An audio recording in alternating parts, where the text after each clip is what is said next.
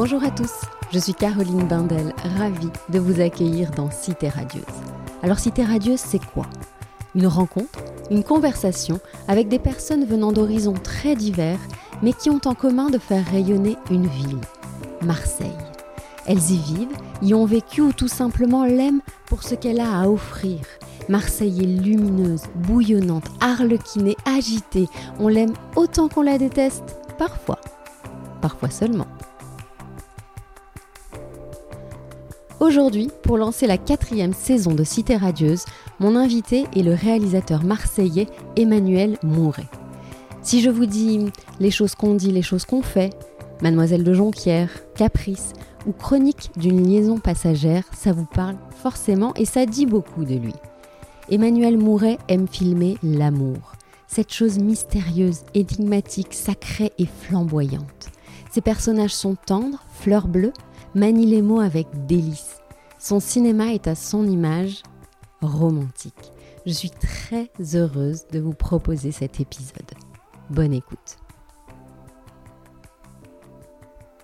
Emmanuel Mouret, bonjour. Bonjour. Je suis ravie euh, de vous avoir à mon micro. Alors nous enregistrons ce matin dans un café, un bar PMU, oui, tout dans à les fait. quartiers sud de Marseille. Est-ce que c'est un endroit dans lequel vous avez vos habitudes? Ah, ben oui, oui, oui, quasiment.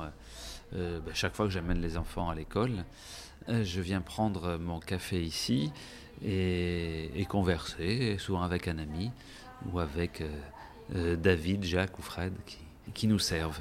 Parce que vous vivez encore à Marseille aujourd'hui ou vous Je- partagez votre temps? Voilà, je, je- je vis à Marseille et je me déplace pas mal, notamment sur, sur Paris, puisque c'est un lieu de rendez-vous. Voilà. Alors Marseille, vous y êtes né. J'ai envie d'en savoir un peu plus sur euh, votre enfance marseillaise, boulevard de la Libération, euh, dans les années 70. Donc, si j'en crois une de vos déclarations dans Le Monde, vous dites j'ai découvert Marseille le jour où j'ai eu mon permis de conduire. À 18 ans, je ne connaissais que le centre. Vous avez donc eu une enfance euh, urbaine, on va dire?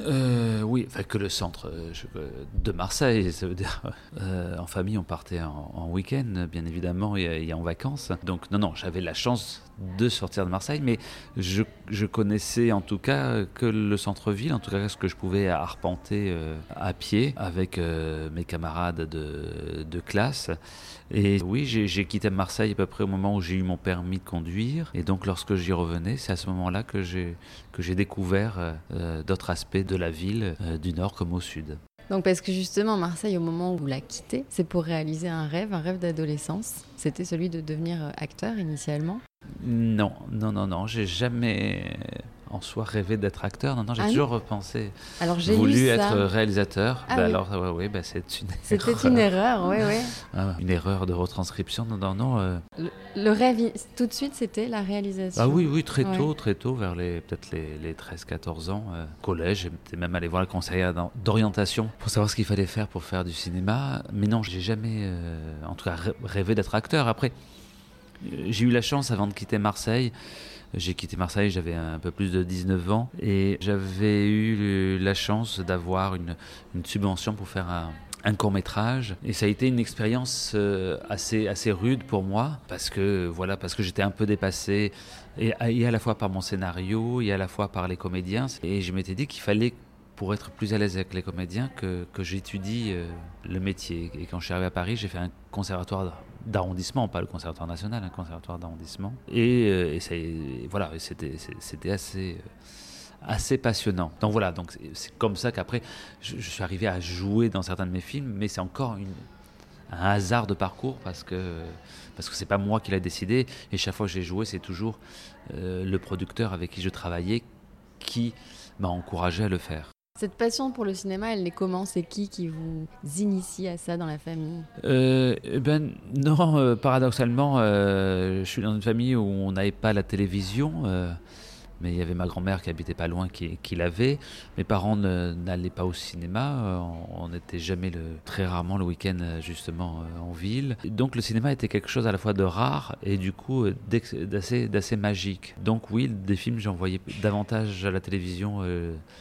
Chez mes grands-mères et je ne saurais dire, je pense qu'au départ, c'est intéressant parce que je crois qu'on a envie de faire euh, des films parce qu'on a aimé euh, voir des films tout simplement. Et euh, il y avait quelque chose qui me faisait rêver Et je pense que quand, voilà, quand j'avais 13 ans, je me suis dit, tiens, je vais faire du cinéma et c'est ça que je veux faire. Je pense que ça ressemblait plus à une lubie. Et l'heureux hasard a fait que cette lubie corresponde euh, à mon tempérament, euh, à ma patience, parce que finalement, quand on se sent bien dans un, dans un métier, c'est qu'on en supporte aussi euh, les moments difficiles et les difficultés. Et voilà, mais c'est vrai que j'ai décidé de faire du cinéma avant même de vraiment connaître ce qu'était le cinéma. Juste en regardant certains films, certains acteurs qui à l'époque... Euh, oui, il y avait quelque chose qui me faisait rêver, comme tout le monde. il y avait plein de choses à inventer, à faire, à fabriquer. Ça semblait pas monotone comme métier. Euh, mais c'était plus le côté d'avoir à imaginer des choses, voilà, imaginer des situations. Plus ce, goût d'un métier, on est à imaginer des situations, euh, des situations plus que des histoires au départ. Les histoires, c'est venu après, mais des situations. Alors 19 ans, premier court euh, métrage. Vous partez à Paris, donc le Conservatoire d'art dramatique, on l'a dit, puis la FEMIS, c'est une école des métiers de l'image et du son. Vous êtes passé par là pour travailler quoi Particulièrement le scénario? Elle est réputée alors, pour ça. Alors justement, quand j'arrive à Paris, j'ai fait un conservatoire d'arrondissement d'art dramatique et à côté, comme je vous disais, suite à, cette expérience un peu, un peu rude d'un premier court métrage avec une, petite équipe et tout ça, je, je m'étais dit qu'il fallait que, voilà, je, que mes scénarios soient un peu mieux bâtis. Et j'avais dans, dans une très grande naïveté entendu cette phrase assez définitive de Godard, comme il a l'habitude d'en faire, en disant seuls les Américains savent raconter des histoires. Et donc, il y avait à Paris une, bibliothèque euh, qui était assez achalandée, une bibliothèque municipale achalandée en ouvrages de cinéma. Il y avait pas mal d'ouvrages américains en traduisant euh, tous ces manuels américains à, voilà, grosso modo, comment écrire un scénario avec des paradigmes, des exemples, des exercices et tout ça. Et donc j'ai étudié pendant quasiment 4 ans le scénario en autodidacte et, j'ai présenté la FEMIS en section scénario pour avoir plus de chance parce que il y a un peu moins de personnes qui se présentent en scénario qu'en réalisation et parce que j'avais déjà observé que c'était aussi les, étudiants en scénario qui se donnaient le plus de chance pour faire un, film rapidement euh, après, ce qui ne s'est jamais démenti et ce qui est toujours le cas, parce que pour faire un film, il faut un scénario. Justement, je voulais vous demander, parce que est-ce que vous écrivez beaucoup? Moi, ce qui me touche particulièrement dans votre cinéma, ce sont les mots. En fait, j'ai l'impression. Alors, vous avez la chance à chaque fois d'avoir des castings prestigieux, des acteurs merveilleux. Leur façon de dire compte évidemment, leur façon de jouer énormément, mais vos mots, on a l'impression que ça porte tout. D'où ça vient cette envie? Vous avez écrit, vous lisez beaucoup? Euh, ça ne vient pas tant de la lecture, ça vient pas tant d'une pratique euh, importante de, de l'écriture. Euh, là où je consacre euh, le plus de temps, c'est plutôt euh, à l'architecture du scénario, à la mécanique, on va dire, des situations. Et les dialogues sont souvent écrits plutôt impulsivement, même si après c'est retouché. Mais euh, justement, j'ai été dans mes débuts très contrarié par rapport à une certaine forme de difficulté à écrire des dialogues parce que je ne me sentais pas du tout légitime ni suffisamment observateur pour pouvoir euh, faire parler des personnages qui étaient très différents euh, de moi. Et du coup, j'ai été complètement bloqué et ça s'est débloqué en disant ben, je vais faire parler mes personnages comme moi je parlerai. Et à partir de ce moment-là, oui, j'ai plus cherché d'une certaine manière à, à, ce que ça ressemble, mais plutôt à ce que ça parte de, voilà, de, de comment je me projetais dans, dans chacune de ces situations-là. On entend un peu Maiko, qui, oui, qui, ben, qui est le chien. On est dans un, dans un café, on essaye d'un peu s'isoler, mais c'est vivant. il est là, il réagit, voilà. il est là. Euh, on revient un peu à Marseille, qui a parfois été le décor de vos films. Je pense à Vénus et Fleurs, par exemple, et d'autres. Lors d'une interview pour un magazine, vous m'aviez confié que Marseille prenait trop de place dans un film. Qu'en fait, qu'il fallait justifier euh, ce choix, qu'elle devenait un personnage. En quoi cette ville se distingue tant euh, des autres? Eh ben Déjà, c'est une ville qui déjà a une histoire, a un accent, a une personnalité, une ville très hétéroclite et, et une ville qui est, où je vais dire, les, les personnages qui la peuplent ont beaucoup de caractère d'une certaine manière. Il n'y a pas cette idée d'anonymat, beaucoup moins. Et c'est vrai qu'une histoire comme celle de, de Chronique des liaisons passagères, intuitivement, je la voyais plutôt dans une ville. Au départ, j'étais parti pour le tourner vraiment euh, à Lille même, dans une ville plutôt grise, où il fait gris. Où, euh, Marseille est une ville euh, très proche de la nature, de la mer. Le, temps y est magnifique, le, le, le, soleil très présent, le ciel bleu. Je préfère, en tout cas, je préfère mettre mes personnages, en tout cas dans, ce film urbain, mais comme dans d'autres aussi, où quelque part euh, on soit plus concentré sur presque le visage et le personnage. Ça veut dire où, le décor prenne presque moins de place dans son éclat. Donc euh, c'est peut-être son éclat, sa lumière, qui est presque trop forte, trop plaisante, trop plaisante et présente pour qu'on ait cette forme d'intimité sur les personnages. Quel regard vous portez sur cette ville? Vous l'avez quittée une dizaine d'années. Comment vous, jugez son, évolution? J'ai envie de savoir de manière générale, et puis puisque c'est vous euh, principalement au niveau culturel aussi. Euh, alors, déjà, je, vis à Marseille un peu éloigné. J'ai une vie de quartier, une vie, euh, on va dire, plutôt calme. Je suis plus dans le, dans le centre-ville. J'ai une famille, des enfants, donc comme je me déplace beaucoup, très peu de, sorties culturelles. Et, d'une manière générale, j'entends Marseille plus par les retours que j'ai de, personnes qui, qui y habitent, qui viennent s'y installer ou qui, qui, y sont déjà. Et je trouve que c'est une ville qui est toujours très difficile à, appréhender, euh, qui est tellement hétéroclite, euh, où, c'est tellement difficile, oui, d'en saisir quelque chose. Et je crois que, je ne sais pas Sangor qui avait écrit sur Marseille, oui, qu'il y a quelque chose d'insaisissable dans cette ville. Et c'est que on ne peut pas se mettre à la place des gens qui vivent à Marseille parce qu'il y a tellement, et c'est ça qui est merveilleux à Marseille, euh, euh, où le centre-ville encore est, voilà, est, habité par, par, des gens de, de, classes sociales très différentes. Et donc c'est pour ça qu'on ne peut pas complètement se mettre à la place. Et puis selon dans quel quartier on vit, c'est pas la même chose. Et en même temps, beaucoup de gens aiment là où ils sont, là où ils habitent. Moi qui, qui vais beaucoup à Paris, euh, beaucoup rêvent de s'installer à Marseille, s'y installent. Euh, beaucoup disent qu'ils ne pourraient pas. Certains s'y ont installés et ils sont revenus. Donc c'est une ville que j'aime, et peut-être aussi parce que j'ai du mal à cerner, qu'elle nous remet tout le temps en question. On peut pas, on peut pas se faire un avis véritablement euh, précis sur la chose. Et puis, alors peut-être ça concerne, parce que je, vais beaucoup à Paris, euh, il y a une, ce qui est intéressant, c'est cette forme de tension, non pas de rivalité, mais de tension qui peut y avoir en fréquentant deux villes très différentes. Paris, c'est une ville euh, où on y va pour, entre guillemets, réussir dans sa vie. On est obligé de réussir professionnellement à Paris, sinon on y est éjecté. La ville est très chère, les logements aussi. Donc la ville peut être infernale par rapport à, cette idée d'absolument réussir pour pouvoir euh, y vivre euh, euh, paisiblement, mais donc on ne peut pas y vivre paisiblement parce qu'il faut évidemment être très investi dans sa carrière. Donc c'est une ville où il y a une certaine forme de compétition permanente, mais en même temps on rencontre des gens aussi très passionnés, voilà, qui se consacrent aussi beaucoup à leur carrière. Et à Marseille, les, enjeux sont différents. On rencontre des gens qui sont beaucoup plus tournés justement vers la famille, moins vers la, réussite euh, professionnelle et plus tourné vers la réussite d'un week-end, euh, d'une bonne balade, euh, d'une bonne sortie. Donc c'est de, villes où on rencontre aussi une façon de vivre qui est, qui est très, très différente. Alors revenons-en à votre actualité. Donc hier soir, vous présentiez en avant-première à Marseille donc votre nouveau film, annoncé comme la romance française de la rentrée. Ça s'appelle donc Chronique d'une liaison passagère, donc une mère célibataire et un homme marié qui deviennent amants et décident de ne se voir que pour le plaisir. Quel euh, accueil vous a réservé le public marseillais? Moi j'y étais, mais racontez-nous. Oh, eh ben, euh, alors en général, les gens qui vont vers moi sont, sont, sont, très, très, très chaleureux après une projection parce que euh, on va pas vers un pour, pour lui dire qu'on n'a pas aimé son film.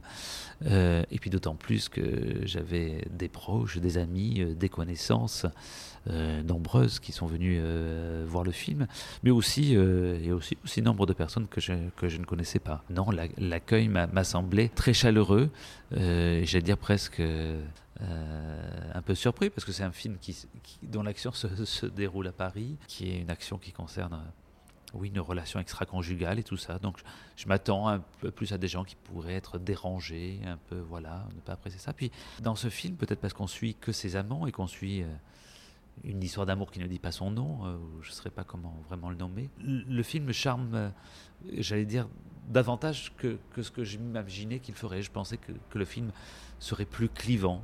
Oui. Parce que il y a une histoire, on va pas en parler parce que justement, il faut aller voir le film. Il y a quelque chose d'inédit dans votre cinéma, une histoire. Oui, oui, oui. Il faut y aller pour le savoir. oui, oui. Mais vraiment, c'était inattendu.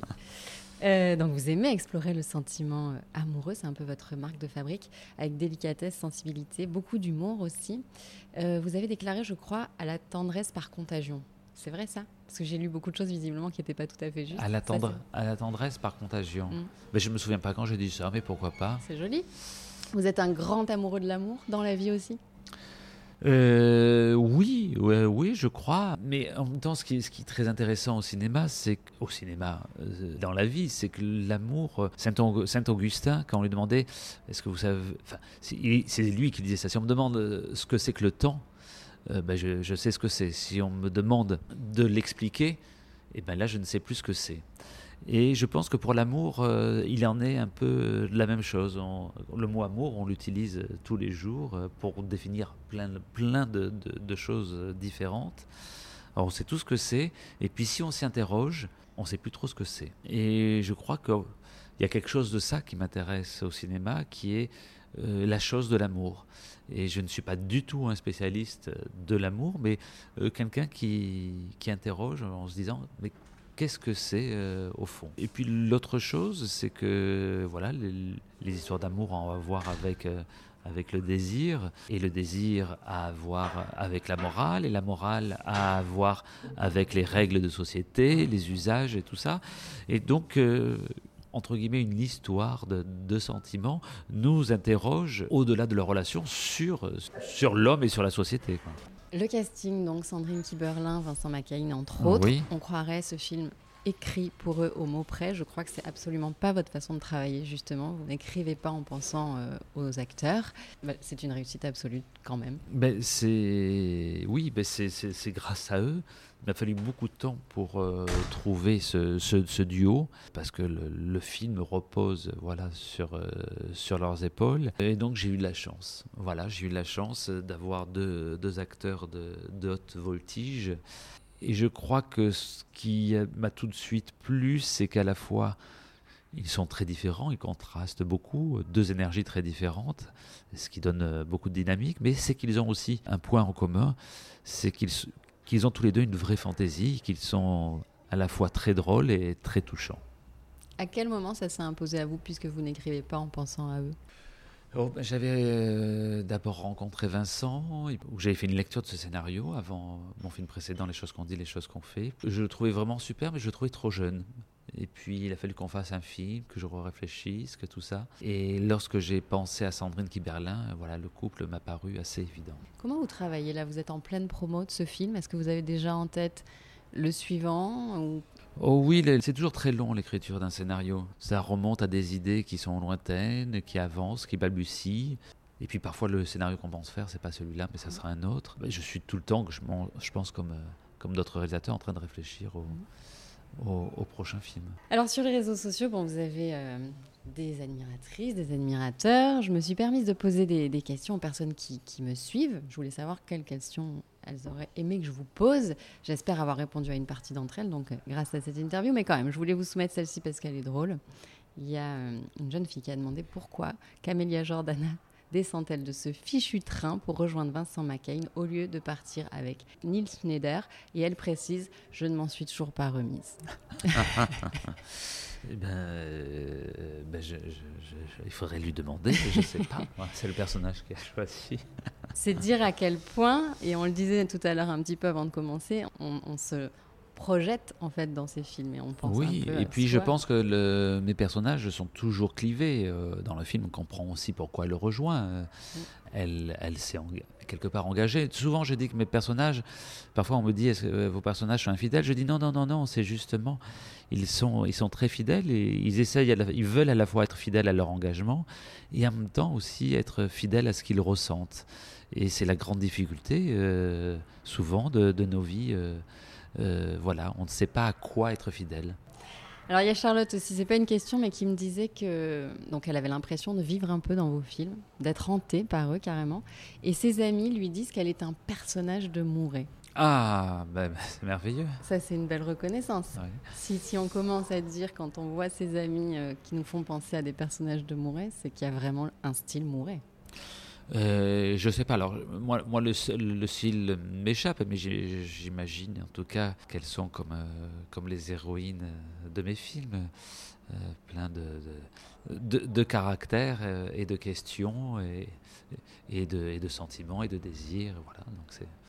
Alors pour finir Emmanuel, revenons-en une minute à Marseille. J'aimerais connaître quelques-uns de vos spots préférés, des endroits que vous aimez faire découvrir et que vous souhaiteriez partager avec nous alors comme, comme peut-être beaucoup de Marseillais, nos spots préférés, on n'a pas envie de les partager. C'est pas faux, c'est pas faux.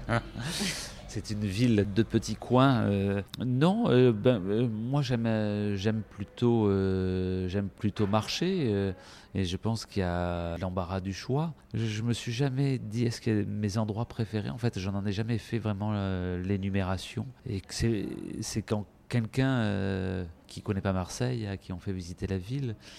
Voilà, mais on lui fait découvrir évidemment euh, les bords de mer, euh, les calanques, quelques endroits. Ben, par exemple, on a un joli petit musée qui est le musée Cantini. C'est un endroit que j'aime beaucoup. Il y a un, restaurant aussi qui s'appelle Le Regain qui a, ouvert. voilà. Et évidemment, ben, alors, oui, moi j'aime beaucoup les, musées. Et évidemment, mais tout, voilà, le MUSEM, évidemment, une une grande réussite, mais c'est pas très original en fait. Bon, et là on va voir si, euh, si l'inspiration vient. Si vous deviez résumer Marseille en une seule image, ce serait laquelle? Mais tout à l'heure, on, évoquait Marseille comme une ville très hétéroclite, et justement, quelle serait l'image de quelque chose qui est hétéroclite, qui est un peu inclassable? Donc, justement, euh, pour moi, Marseille n'a pas véritablement une image, justement. Ce serait plutôt une, une, mosaïque d'images. Oui. Merci beaucoup Emmanuel. C'est moi qui vous remercie. Foncez voir Chronique d'une liaison passagère, c'est merveilleux. Retournez au cinéma de manière générale. Merci beaucoup, à très bientôt. Merci de votre intérêt.